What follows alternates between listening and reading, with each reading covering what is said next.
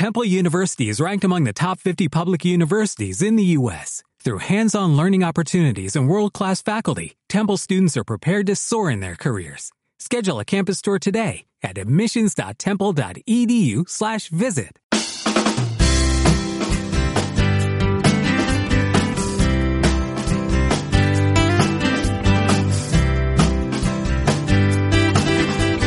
Hola, ¿qué tal amigos y amigas? Llegamos ya al día número 30 del desafío del amor.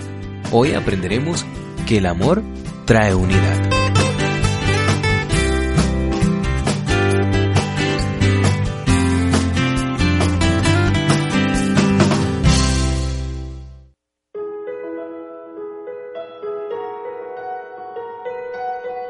Padre Santo, guárdalos en tu nombre el nombre que me has dado, para que sean uno así como nosotros.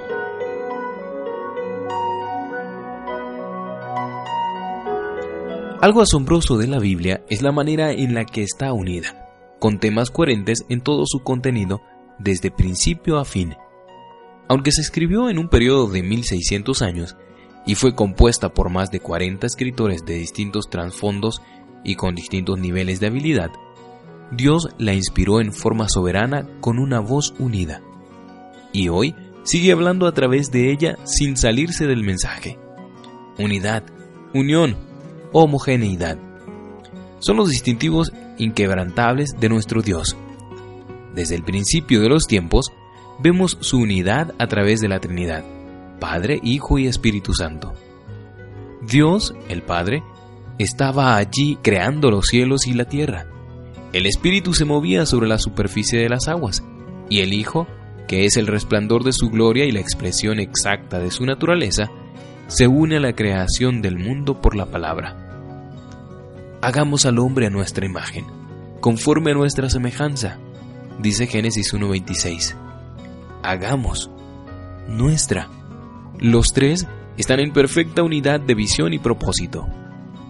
Más adelante, vemos a Jesús que se levanta de las aguas del bautismo mientras el Espíritu desciende como una paloma y el Padre anuncia en esta escena majestuosa, Este es mi Hijo amado, en quien me he complacido.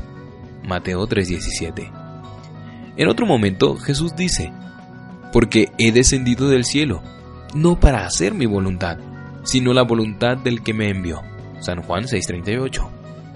Su deseo de responder a las oraciones de sus seguidores es para que el Padre sea glorificado en el Hijo. San Juan 14:13. Le pide al Padre que envíe al Espíritu Santo, sabiendo que el Espíritu testificará fielmente sobre el Hijo que ama, ya que nadie conoce los pensamientos de Dios sino el Espíritu de Dios, según 1 Corintios 2:11. El Padre, el Hijo y el Espíritu Santo tienen una unión impecable se sirven, se aman y se honran.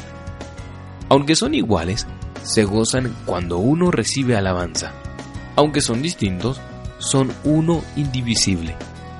Y como esta relación es tan especial, representativa de la inmensidad y el esplendor de Dios, Él ha elegido dejarnos experimentar uno de sus aspectos. En la relación única entre esposo y esposa, dos personas distintas se unen espiritualmente en una sola carne, y lo que Dios ha unido no lo separa el hombre. De hecho, este misterio es tan imperioso y el amor entre los esposos es tan ligado y completo que Dios usa la imagen del matrimonio para explicar su amor por la iglesia. La iglesia, que es la novia, se siente sumamente honrada cuando se alaba y se celebra a su Salvador. Cristo, el novio, quien se ha entregado por ella se siente realmente honrado cuando la ve como una iglesia radiante, sin mancha ni arruga ni ninguna otra imperfección, sino santa e intachable, según Efesios 5:27. Tanto Cristo como la iglesia se aman y se honran mutuamente. Es lo hermoso de la unidad. Esposo, ¿qué sucedería en tu matrimonio si te dedicaras más a amar honrar y servir a tu esposa en todas las cosas. ¿Qué pasaría si decidieras que vale la pena cada sacrificio y expresión de amor que puedas hacer para conservar tu unidad con esta mujer? ¿Qué cambiaría en tu hogar? si adoptaras este enfoque en la relación cada día? Esposa, ¿qué sucedería si te propusieras como misión hacer todo lo posible para fomentar la unidad de corazón con tu esposo? ¿Qué pasaría si trataras cada amenaza a la unidad como veneno, como un cáncer, como un enemigo que el amor, la humildad y el desinterés tienen que eliminar? ¿En qué se transformaría tu matrimonio si nunca más estuvieras dispuesta a que se destruyera la unidad entre ustedes? La unidad de la Trinidad, desde antes del principio de la historia y proyectado hacia el futuro, es la evidencia del poder de la unidad. Es irrompible, no tiene fin, y es la misma realidad espiritual que se mimetiza en la forma de tu hogar y tu dirección postal aunque parezca pintada con los colores de los horarios del trabajo, las visitas al doctor y las idas a la tienda comestible, la unidad es el hilo eterno que atraviesa la experiencia diaria de lo que tú llamas matrimonio, dándole un propósito para defender de por vida. Por lo tanto, ama a esta persona que forma parte de tu cuerpo tanto como tú. Sirve a esta persona cuyas necesidades no pueden separarse de las tuyas honrala, porque cuando la elevas al pedestal de tu amor, también te eleva a los ojos de Dios todo al mismo tiempo.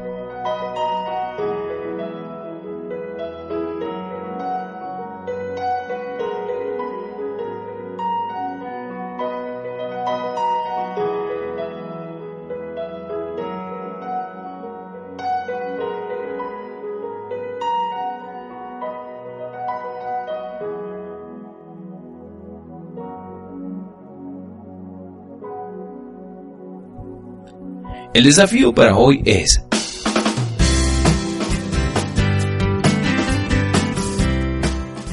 Observa una causa de división en tu matrimonio y considera el día de hoy como una nueva oportunidad para orar al respecto.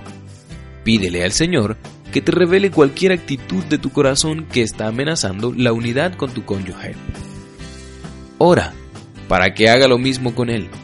Y si corresponde, habla con franqueza sobre esta cuestión buscando a Dios para hallar la unidad. Haz una marca en tu calendario una vez que termines el desafío de hoy.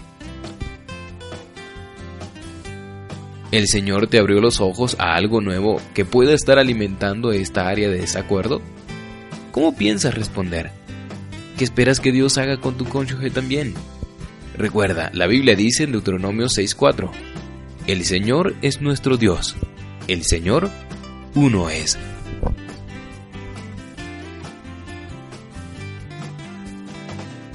Que Dios te siga bendiciendo grandemente y te dé la fuerza para completar los 40 días en este desafío del amor.